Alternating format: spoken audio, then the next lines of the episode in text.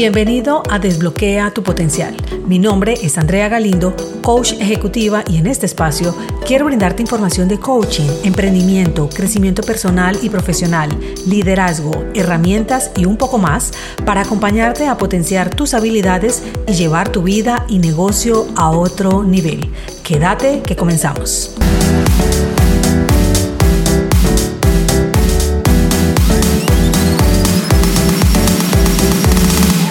Cuando tenemos un cargo, algunos nos creemos que tenemos el poder. ¿Y qué pasa cuando ya no lo tienes? Hoy quiero que hablemos de esos cuentos que nos creemos cuando tenemos una posición de poder en una organización.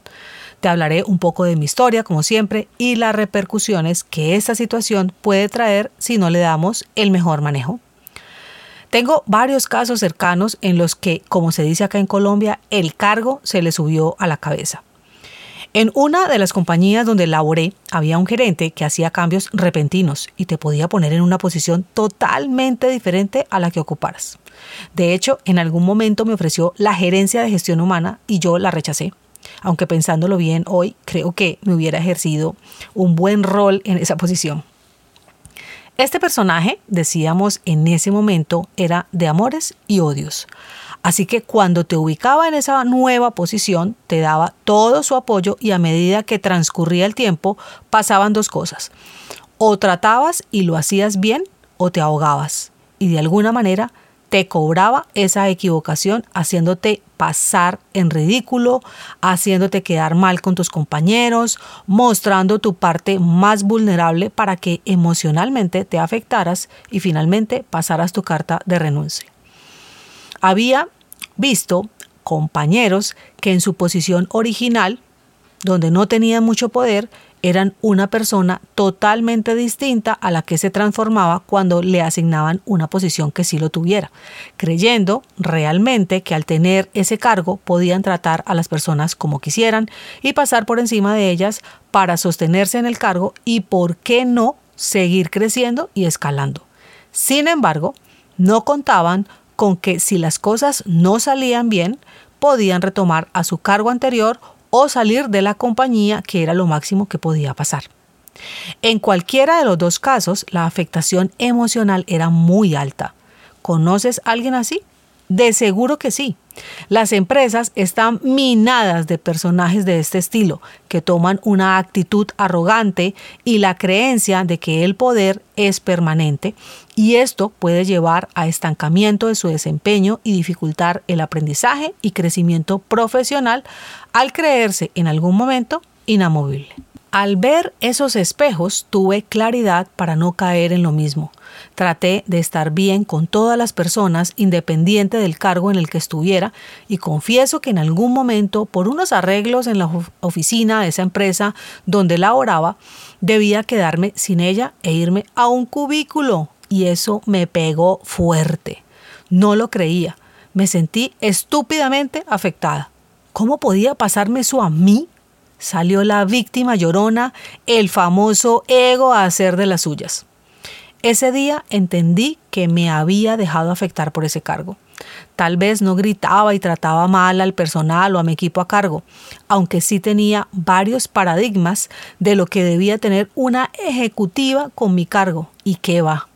Entendí que esa circunstancia debía pasar para que jamás olvidara dejar de poner mis pies en la tierra y centrar mi valía en mí, en dar lo mejor a mi equipo a cargo y a cada una de las personas con las que interactuaba en la empresa. Que el verdadero poder no depende de circunstancias externas, no de un cargo, una silla, una oficina. En adelante fui intencional y me ocupaba de servir desde ese entonces, y es algo que le sugiero a los líderes con los que trabajo, me proponía realizar al menos tres situaciones diarias donde impactara de manera positiva a las personas. Podía ser un reconocimiento de lo bien que alguien realizaba el trabajo, de halagar cómo había quedado delicioso el café, de llamar a alguien de mi equipo que estuviera en otra ciudad a preguntarle por su hijo que estaba enfermo y no hablarle nada laboral esos pequeños actos que engrandecen, aunque para algunos que están llenos de ego lo ven como debilidad, como que no encaja, como que te ves inferior. Y te digo, Con estos sencillos actos no solo haces para otros una vida mejor, sino también es de bienestar para ti y se siente tan bien.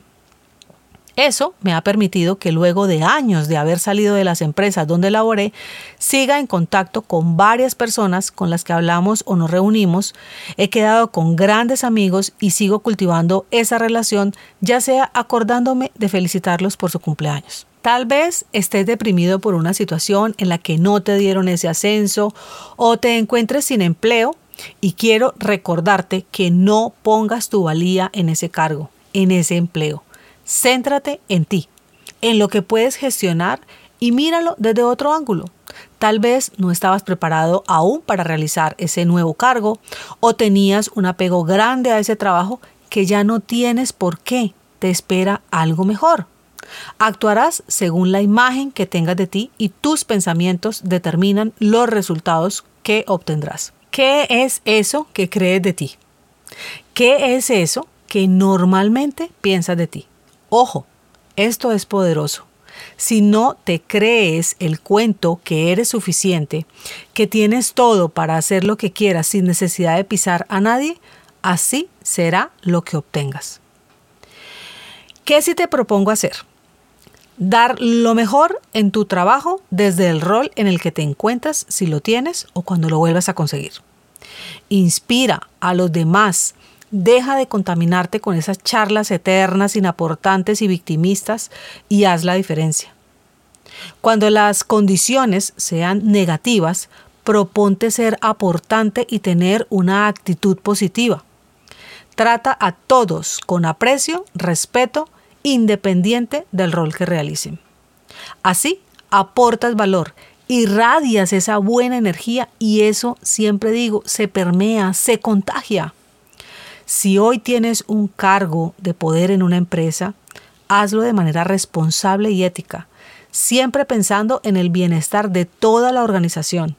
Un buen líder mantiene en equilibrio el ejercicio del poder con la colaboración, el respeto y la consideración hacia los demás. Recuerda que no siempre vas a estar en ese cargo.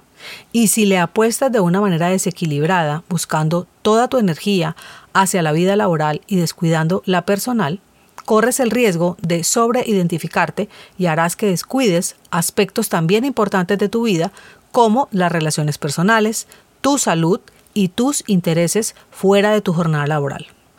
Al apostarle al poder de tu cargo en el momento que la empresa decida terminar con tu contrato, estarás vulnerable en tu parte emocional y ese reto tendrá un impacto significativo en tu autoestima y bienestar. Conecta contigo, con ese ser maravilloso que eres, con tu verdadero poder que no está en un cargo y considera que tu cargo es temporal, es efímero. Mantén una actitud humilde. Estate abierto al aprendizaje continuo y al trabajo intencional y en servicio. Son aspectos fundamentales para el éxito sostenible en el entorno laboral. Esto es lo que promulgo para ser un líder consciente. Esto por hoy. Espero y me puedas acompañar la próxima semana y recuerda compartir con otros para que sigamos creciendo. Si quieres hacer parte de la mentoría Líder Consciente, contáctame, ya sabes los canales. Esto es Desbloquea tu potencial y quien te acompaña, Andrea Galindo, tu coach. Chao, chao.